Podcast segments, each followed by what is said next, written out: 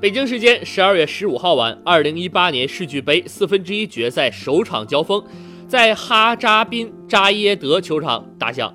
日本的鹿岛鹿角三比二击败墨西哥瓜达拉哈拉，亚冠冠军在半决赛对阵的欧冠冠军皇家马德里，永木亮太、塞尔吉尼奥和安布玉奎各入一球，瓜达拉哈拉由扎尔迪瓦尔打入一球。莱奥席尔瓦送出乌龙大礼。值得一提的是，两队曾在2016年世俱杯决赛中有过交手，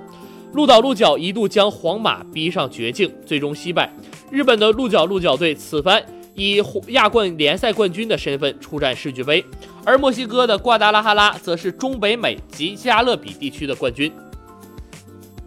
两支球队在四分之一决赛中碰面，而双方的胜者将晋级半决赛，并与欧冠冠军皇马争夺一个决赛名额，负者则可能参加五六名的争夺赛。